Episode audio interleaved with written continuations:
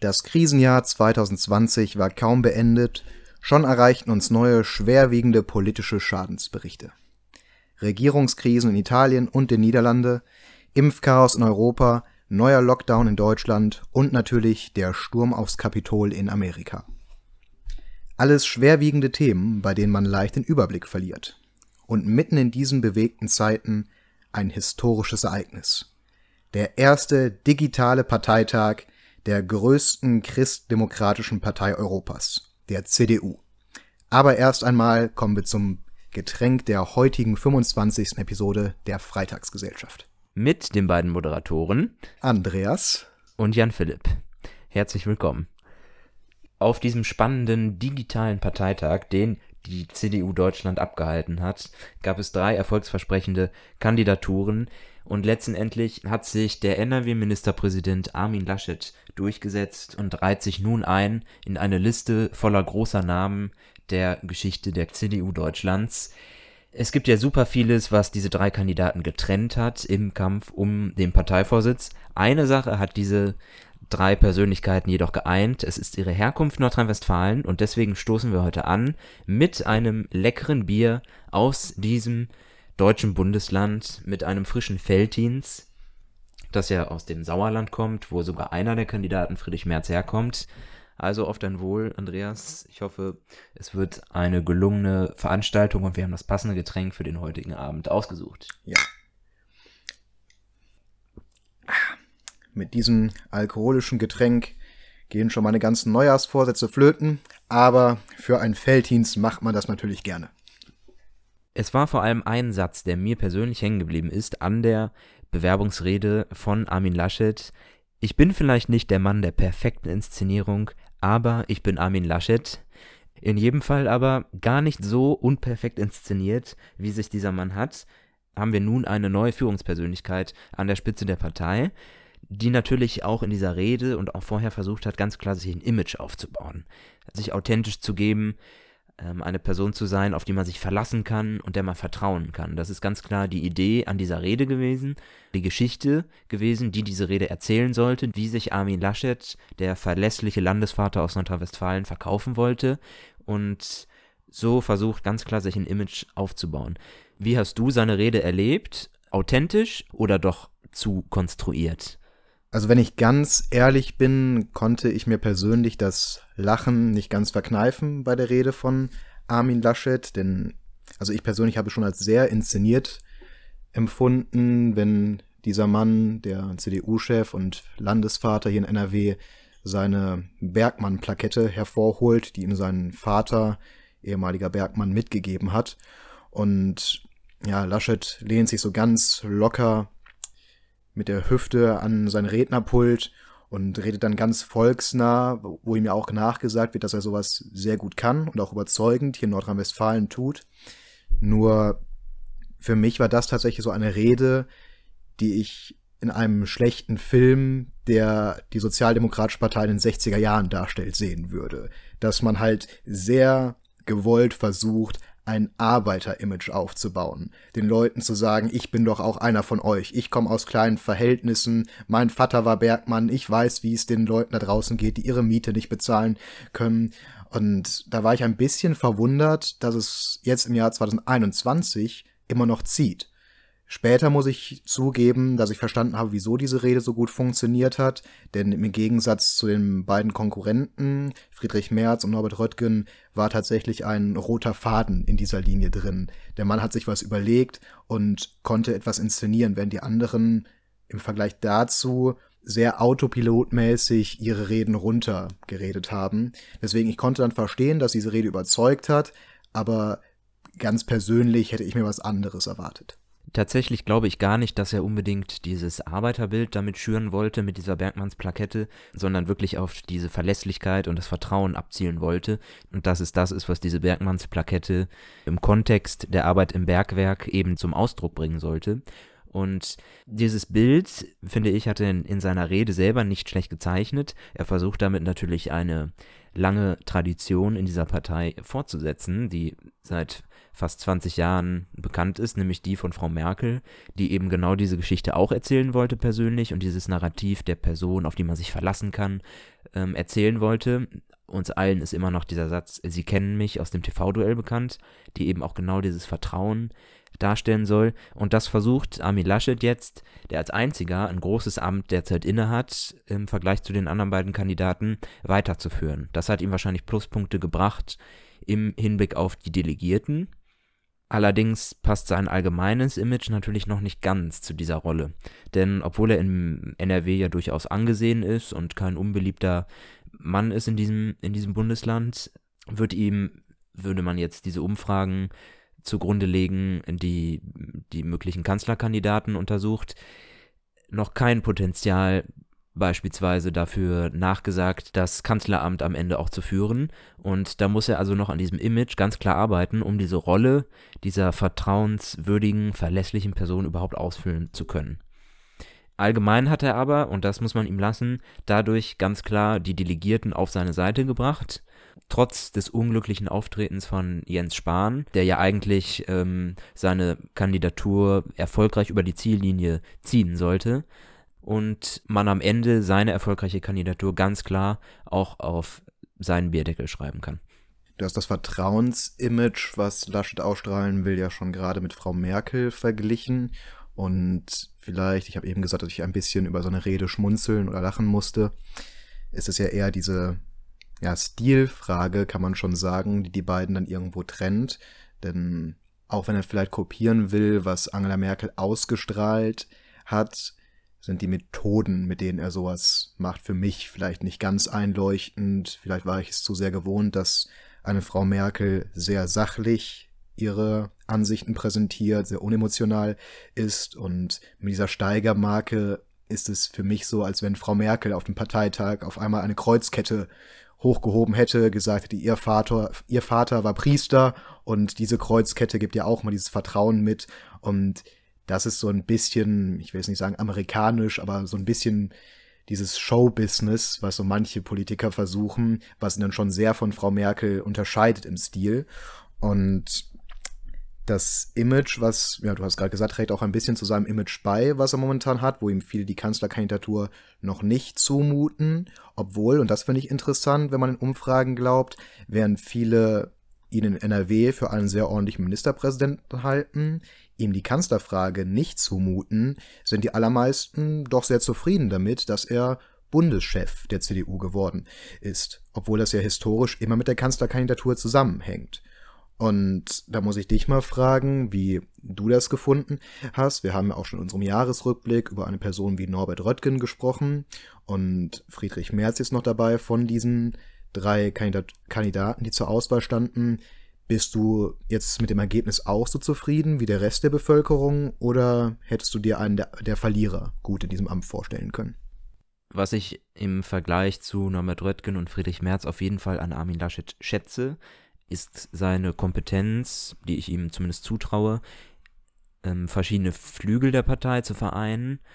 Und auch wenn wir da gleich sicherlich noch darauf zu sprechen kommen, wie geeint diese Partei jetzt schon ist. Aber ich glaube, dass er am ehesten das Potenzial hat, verschiedene Lager zusammenzuführen, weil er nicht, auch nicht ganz klar so dieser Lagerkandidat ist, während ja Friedrich Merz ganz klar den Konservativen darstellen sollte, der auch natürlich von der Mittelstandsunion getragen wurde, der von den ganz konservativen Kräften in der Partei getragen wurde und Norbert Röttgen vor allem ja im linken Lager der CDU viele Anhänger hatte, die gemerkt haben, dass sich diese Partei modernisieren soll, die mehr auf ja, Themen wie den Klimaschutz unbedingt eingehen muss und die in den Mittelpunkt zu rücken, um Menschen aus der bürgerlichen Mitte und vielleicht sogar des linken Spektrums für die CDU zu begeistern. Und Armin Laschet ist dort nicht ganz einzuordnen, auch wenn man ihm natürlich sagt, habe ich jetzt selber auch eben gesagt, dass er so ein bisschen in der Tradition von Frau Merkel steht, auch die Weiterführung dieser Linie ist, auch wenn man sieht, dass die Parteibasis grundsätzlich nicht ganz zufrieden ist mit der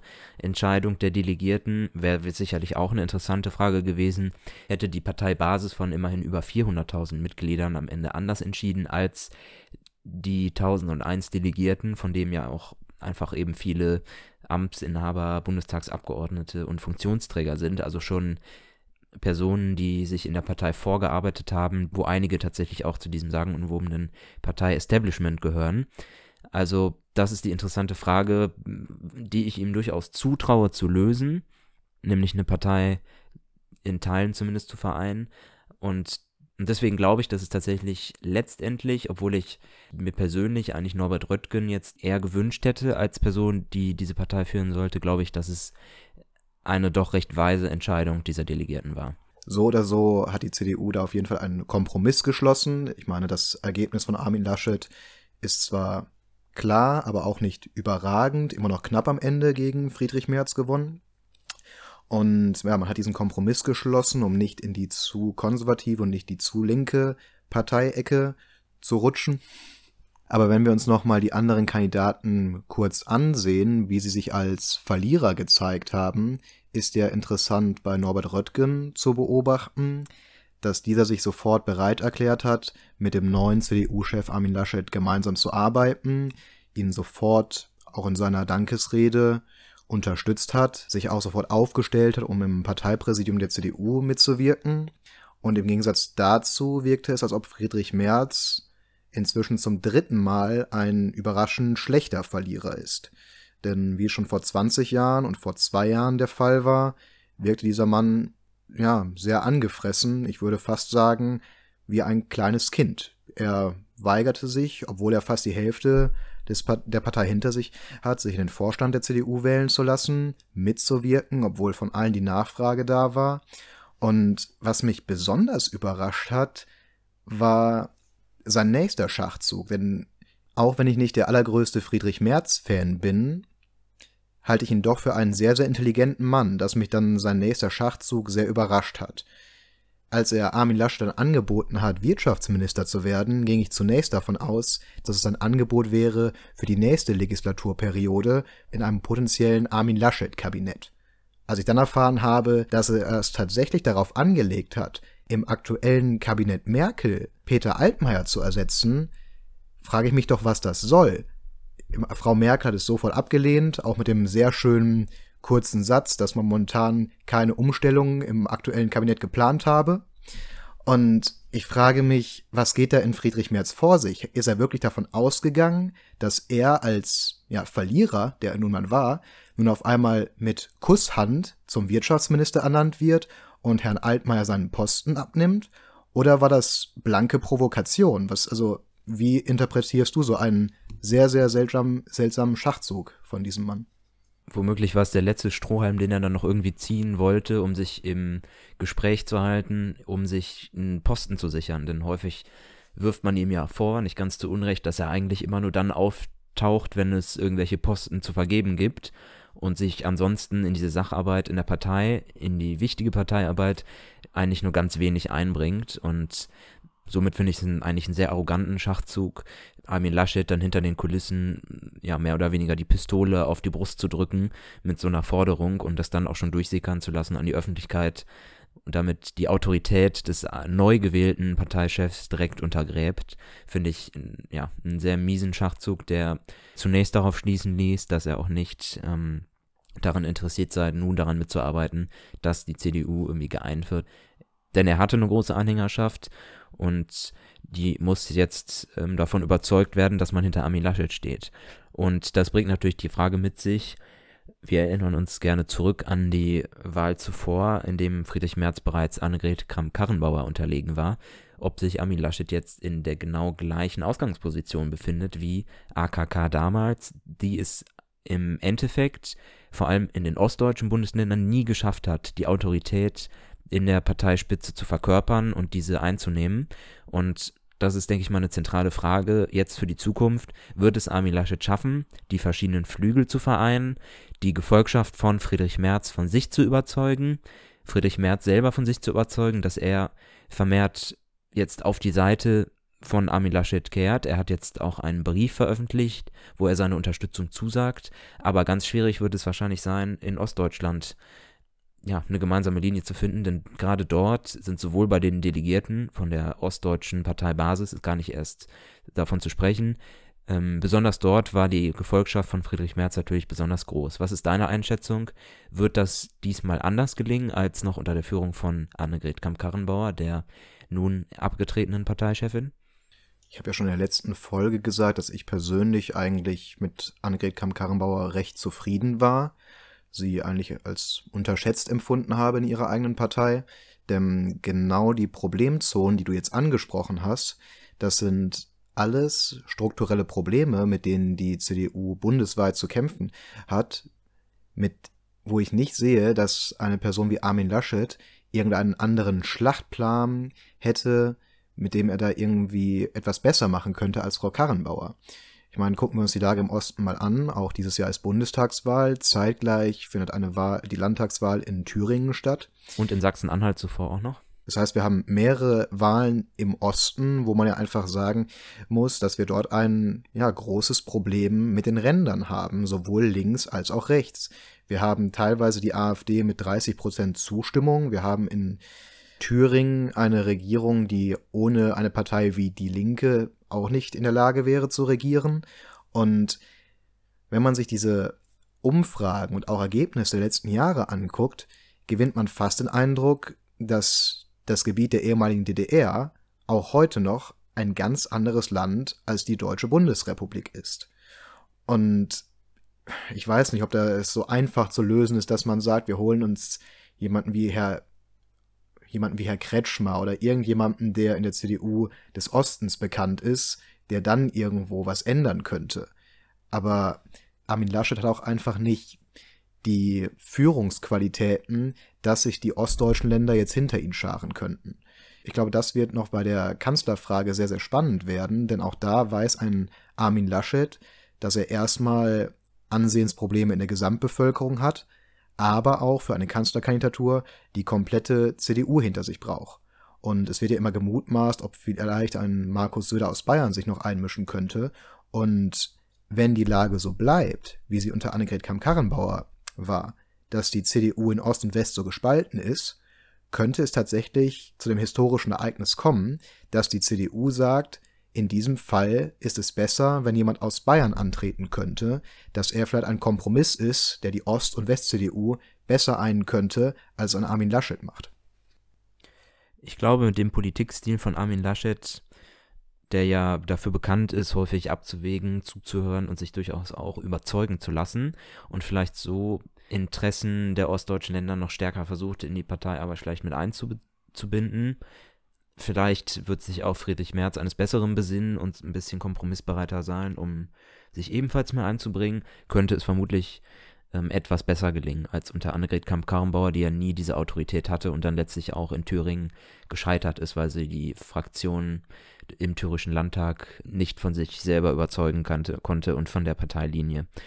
Häufig wird ihm das natürlich auch ausgelegt als Zaudern, als ziellos.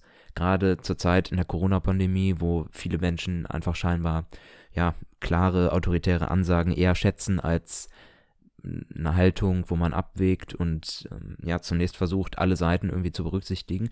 Ich persönlich sehe so einen abwägenden Politikstil, wie ihn Armin Laschet fährt, sogar lieber als jemanden, der nur klare Ansagen macht. Es ist derzeit sicherlich nicht populär, aber es kann eine Chance für die eigene Partei sein.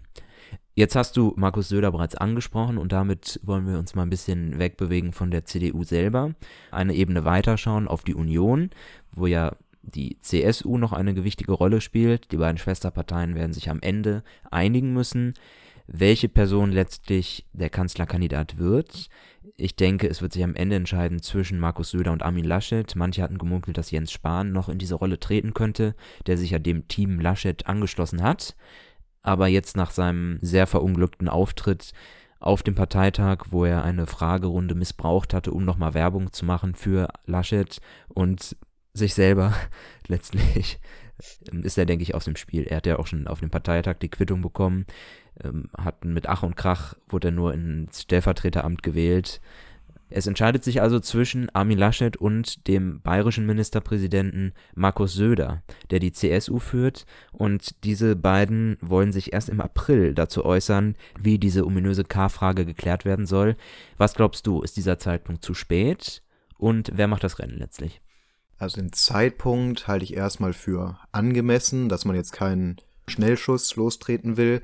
Ich glaube, Armin Laschet ist sich auch einfach bewusst, dass er noch ein bisschen mehr Zeit braucht um sich in Position zu bringen, nachdem er gerade erst gewählt worden ist. Ich denke, dass Markus Söder ganz, ganz große Ambitionen auf das Kanzleramt hat. Er hat es bisher immer verneint, aber ich glaube, man sieht ihm jeden Tag an, auch heute nochmal sind neue Lockdown-Beschlüsse in Berlin zu beobachten. Bei jeder Fragerunde nutzt er ganz geschickt seine Plattform aus, um sich als nächster Kanzler in Position zu bringen. Ich glaube, Herr Söder spielt noch ein bisschen auf Zeit genauso wie Herr Laschet, um sich noch mehr zu positionieren. Und wenn zwei, drei Monate ins Land gekommen sind, wird man abwarten müssen, ob Laschet es geschafft hat, seine, seine Position auszubauen oder wenn es unverändert bleibt, so wie aktuell, denke ich, dass Söder auf jeden Fall Zugriff auf die Kanzlerposition nehmen will. Und das wird halt interessant, weil natürlich ist Armin Laschet am längeren Hebel. Er ist Chef der CDU, hat eigentlich 15 Bundesländer hinter sich, Markus Söder nur eins. Und da ist dann halt die Frage, wie politisch geschickt er vorgeht. Ich meine, erinnern wir uns an die letzte Bundestagswahl zurück in der Konkurrenzpartei der SPD. Und es gab damals noch Sigmar Gabriel als Parteichef, der in Umfragen sehr weit zurücklag und ein relativ schwacher Parteichef war zu diesem Zeitpunkt. Und man mag von Sigmar Gabriel halten, was man will, aber dieser Mann hat für seine Partei zurückgesteckt, hat eingesehen, dass seine Kandidatur wahrscheinlich sehr schlecht laufen würde und hat den damals sehr beliebten Martin Schulz aus Brüssel hergeholt. Und ich glaube, Armin Laschet wird in einer sehr ähnlichen Position sein, dass er eigentlich das Anrecht hat auf diese Position, aber überlegen muss, ob man nicht mit Markus Söder ein bisschen sicherer fahren wird. Und je nachdem, wie die sich aufstellen werden, muss man auch taktisch gucken, wie denn überhaupt eine Regierung zustande kommen kann. Denn egal wie gut die Union momentan in den Umfragen aussieht, alleine kann man keine Regierung stellen. Und ich glaube, das ist auch ein Vorteil, den Markus Söder hat. Denn ganz, ganz viele sehen schon ein ganz natürliches Bündnis zwischen der CSU von ihm und den Grünen, die sich anbahnen könnte. Während ich Armin Laschet dann eher auf, eine, auf einem neoliberalen Kurs sehe durch sein sehr starkes Bündnis mit der FDP hier in Nordrhein-Westfalen. Und ich glaube, da müsste er sich in der Bundespolitik nochmal ganz anders aufstellen, das erstmal verkaufen können. Denn auf Bundesebene wird es kaum ausreichen, dass die CDU mit, den, mit der FDP zusammen regieren kann. Und das wäre etwas, wo Armin Laschet wahrscheinlich ein bisschen Zeit brauchen würde, um sich neu aufzustellen und einen Bundestagswahlkampf auf neue Bündnisse zu bauen, was Markus Söder wahrscheinlich auch als Vorteil hat. Sicherlich ist es äh, an der Stelle beider Kandidaten jetzt kein schlechter Schachzug, noch weiter zu warten, denn so kann man erstmal die weiteren Umfrageergebnisse abwarten. Bei deiner Einschätzung kann ich dir nicht zustimmen, denn auf der einen Seite ist ja Markus Söder ganz klar der konservativere Kandidat der beiden, während Armin Laschet der Mann der Mitte ist, der auch ähm, vor vielen Jahren, als er noch im Bundestag war, der Pizza Connection angehörte, die auf Austausch mit den Grünen gesetzt haben und sehr viele Verbindungen sowohl zu den Grünen als auch zu der FDP hat. Das würde ich als ganz klaren Vorteil von Laschet sehen und auch übrigens eine seiner Stärken ist, dass er eben auch auf andere hören kann und Kompromissbereitschaft zeigt deswegen, um nochmal eine Stufe weiterzugehen und dann auch auf die anderen Parteien zu schauen, kann man es sich bei ihm natürlich vorstellen, dass es zu einer Zusammenarbeit mit ähm, jeglichen Parteien der Mitte kommt, sowohl mit der FDP, sowohl mit den Grünen, als auch letztlich mit der SPD natürlich. Das dürfte keinerlei Verständigungsprobleme geben. Ähm, wo, wohingegen ich dann bei Markus Söder schon eher Probleme sehen würde, wie es da zu Kompromissen mit anderen Parteien kommen soll. Denn er fährt natürlich jetzt so diese schwarz-grüne Schiene, aber inwieweit das dann ernst gemeint ist und inwieweit er wirklich Kompromisse fahren möchte, das liegt natürlich auch immer dann am Partner, der da mitverhandelt. Aber da wird es dann interessant zu sehen sein, wie weit er da wirklich bereit ist, diese scheinbar grüne Politik, die er ja auch vertreten möchte, wie er die dann auch wirklich bereit ist umzusetzen. Wir hatten ja schon mal darüber gesprochen, dass es vielleicht auch ein bisschen Augenwischerei sein mag, was Markus Söder als Umweltpolitik verkauft. Aber mein Eindruck bleibt, dass, dass das, was Markus Söder verkauft und auch im Umweltbereich sagt, auf jeden Fall hängen bleibt bei seinen Anhängern. Denn mir scheint es auch so, dass auch viele aus, den, aus dem Bereich der Grünen Partei sich diesen Markus Söder schon wünschen, dass gemunkelt wird, dass man mit Habeck und Söder ein gutes Duo hätte, um eine nächste Regierung zu stellen, während Armin Laschet hier in Nordrhein-Westfalen halt diesen dieses natürliche Bündnis mit der FDP hat, weswegen er momentan eigentlich ziemlich kritisch, gerade vom, ich sage jetzt mal, Jugendverband der Grünen, Fridays for Future, beobachtet wird, dass er am Tag seiner Wahl noch für eine Regierung verantwortlich ist, die zahlreiche Dörfer in NRW plattwalzen lässt, weil man da weiterhin Braunkohleabbau betreibt. Natürlich ist Armin Laschet da ausgestiegen langfristig, verantwortet es aber trotzdem noch, dass diese Dörfer abgeholzt werden und dass Fridays for Future ihn da äußerst kritisch sieht. Ich meine, das könnte ihm wirklich noch gefährlich werden, denn da sind wir uns, glaube ich, auf jeden Fall einig. An den Grünen führt kein Weg, da, Weg vorbei, was früher vielleicht noch die SPD war, als wirklich großer politischer Konkurrent, der auf dem zweiten Platz landen wird, sind die Grünen. Und wenn man es sich mit dieser Partei oder einfach allgemein ihren The Themen, vor allem der Umweltpolitik, verscherzt, kostet das wahrscheinlich ein sehr, sehr wertvolles potenzielles Regierungsbündnis. Wie würdest du denn sagen, hat sich die, die Situation der Grünen jetzt verändert strategisch mit der Wahl von Armin Laschet? Ist es im Sinne der Grünen der bessere oder der schlechtere Kandidat letztlich gewesen, um Wählerstimmen zu gewinnen an ihr, auf, aus ihrer Position heraus? Ich glaube, ideal für die Grünen wäre ganz sicher Friedrich Merz gewesen, denn Angriffe auf die CDU, dass man da wirklich eine stockkonservative Partei hat, die ein Deutschland der 90er Jahre vielleicht noch vertritt, wären da wirklich glaubhaft haften geblieben. Und du hast gerade eben selbst gesagt, Armin Laschet macht, betreibt keine Politik von vorgestern. Ich glaube, Armin Laschet kann sich besser gegen solche potenziellen Vorwürfe der Grünen verteidigen, auf jeden Fall. Deswegen Taktisch wäre sicher ein Friedrich Merz für die Grünen besser gewesen. Und allgemein sind die Grünen jetzt so ein bisschen wirklich in Zugzwang geraten, denn vor Corona waren die, war diese Partei noch sehr stabil bei über 20 Prozent. Auch überall waren halt noch diese Fridays for Future Leute auf den Straßen, was jetzt leider schon fast ein Jahr lang gar nicht mehr zu sehen ist. Und die aktuellste Umfrage, die ich jetzt gesehen habe, hat die Grünen bei 17 Prozent gesehen. Und ich glaube, da muss man jetzt wirklich anfangen, richtig zu kämpfen, um dieser starke Partner zu werden, von dem ich eben geredet habe, auch stabil über 20 Prozent zu kommen. Und ich glaube, viele Deutsche wünschen sich auch diese starke grüne Partei als zweitstärkste Kraft in Deutschland. Nur was die Grünen jetzt auch wirklich machen müssen, um diesen Platz zu behaupten, ist meiner Meinung nach jetzt möglichst dringend ein eigener Kanzlerkandidat. Die Vorsitzendenfrage bei den Grünen ist ja schon länger geklärt. Wir haben Robert Habeck und Annalena Baerbock, die die Doppelspitze sind. Und ich glaube, ziemlich lange ist man sehr, sehr gut damit gefahren, dass man nicht zugeben will, wer denn nun Kanzlerkandidat wird. Ich meine, die beiden werden es sicher schon wissen und für sich ausgemacht haben. Man will noch nicht an die Öffentlichkeit gehen. Man guckt vielleicht noch weiter auf Umfragen, wer könnte besser sein. Und ich glaube, diese Partei wäre sehr, sehr gut beraten, jetzt jemanden in Stellung zu bringen, am besten wirklich noch in diesem Januar. Und damit hätten die Grünen eine große Wahlkampffläche für sich, wenn ein Kanzlerkandidat schon in den Wahlkampf gehen kann, während die CDU immer noch mit sich ringt, ob Söder oder Laschet der bessere Mann wäre. Ich gebe dir auf der einen Seite recht, dass es strategisch sehr interessant wäre, zu sehen, wie sich dann die Union positionieren würde, müsste, wenn die Grünen jetzt überraschend mit ihrer Kandidatur rausrücken und somit also die Union ganz klar unter Druck setzen.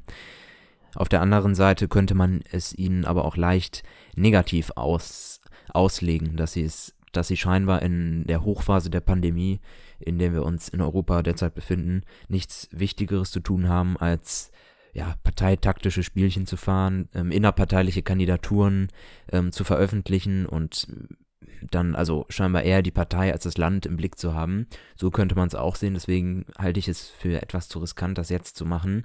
Denn anders als die SPD, die es ja damals Ende August ähm, die Kandidatur von Olaf Scholz verkündet haben, zu einem Zeitpunkt, in dem die Corona-Pandemie in Deutschland fast eine Pause gemacht hat, ist es ja derzeit so, dass das Land ja doch unter gehöriger Anspannung steht und in einer, sich in einer sehr schwierigen Phase befindet, wo man vielleicht tatsächlich sich auf andere Sachen konzentrieren sollte.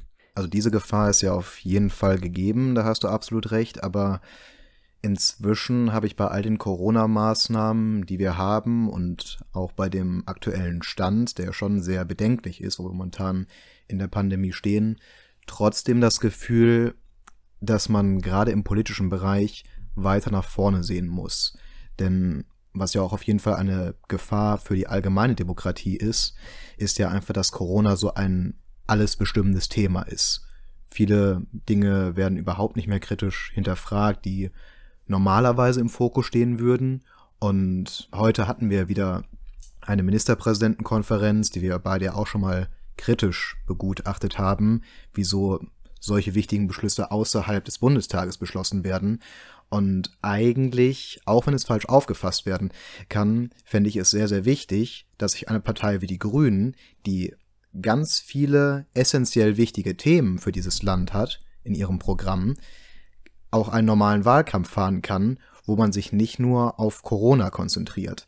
Denn das wird ja, wir wissen jetzt nicht, wir haben jetzt erst Mitte Januar, wie wird sich diese Pandemie weiterentwickeln? Ich glaube, wir sind jetzt wirklich gerade auf dem, ja, auf dem Höhepunkt, dass es jetzt eigentlich nur noch besser werden kann und dass dieses Thema vielleicht auch wieder ein bisschen zurückgeht. Aber ich glaube, es wäre ganz, ganz furchtbar für unsere Demokratie, wenn Corona ein alles bestimmendes Thema des nächsten Bundestagswahlkampfes wäre. Weil ich glaube, damit lässt sich, ich will jetzt nicht sagen Propaganda, aber ein Wahlkampf betreiben, in dem sich die Regierungsverantwortlichen teils besser inszenieren können, als sie eigentlich sind, dass auf Themen geguckt werden, die in ein oder zwei Jahren gar keine Rolle mehr spielen. Und ich würde es begrüßen, wenn wir einen Wahlkampf machen könnten, in dem man Corona ganz außen vor lässt, außer vielleicht, dass man einige einzelne Figuren besser betrachtet als vorher, weil sie ein gutes Krisenmanagement betrieben haben, aber dass wir einen Punkt erreichen, wo wir über andere wichtige Themen reden könnten. Und da haben die Grünen, auch andere Parteien, die FDP, auch die Linken sicher eine ganze Menge zu bieten. Und ich hoffe, dass man sich nicht zu sehr davon Corona beeinflussen lässt, eine ordentliche Kanzlerkandidatur aufstellt und sich in den Wahlkampf begibt, egal wie die restliche Lage des Landes ist. Während die SPD sicherlich in der ähnlichen Situation ist wie die Grünen und wahrscheinlich noch mehr von einer, einem Vorsitzenden Friedrich Merz profitiert hätten als Partei, denn so hätte man sich wieder stärker abgrenzen können, hätte mit Olaf Scholz den Kandidaten gehabt, der am Ende die Merkel-Nachfolge antritt und der, ja, der gefühlt derjenige ist, der diese Regierung weiterführt und für das weiter so steht, für das jetzt vermeintlich auch Armin Laschet steht, finde ich noch ganz interessant, die Rolle, die die FDP nun einnehmen kann. Denn da bin ich mir nicht sicher. Man hat in der Partei, glaube ich, vorher gesagt, dass Armin Laschet der Kandidat ist, mit dem man sich am ehesten anfreunden kann. Ganz klar. Christian Lindner und Armin Laschet haben zusammen eine Regierung ausgehandelt in Nordrhein-Westfalen, kennen sich, vertrauen sich. Jetzt ist nun die Frage, was diese Partei für eine Rolle einnimmt. Ob sie nun vielleicht versucht, ja, einen wirtschaftsliberalen Kurs zu fahren und ein paar liberale Märzwähler ähm, versucht anzulocken, die Friedrich Merz nicht wegen seines Konservatismus, sondern wegen seiner wirtschaftlichen Kompetenz gut fanden, ob man die vielleicht versucht zu gewinnen. Oder aber ob man, das muss man natürlich auch berücksichtigen, versucht, Politik der Mitte zu fahren, um sich Ampelkoalitionen offen zu halten, die möglicherweise in Rheinland-Pfalz, wo es dieses Jahr zu einer Wahl kommt, eingeleitet werden. Auch in Baden-Württemberg könnte eine Ampelkoalition bevorstehen.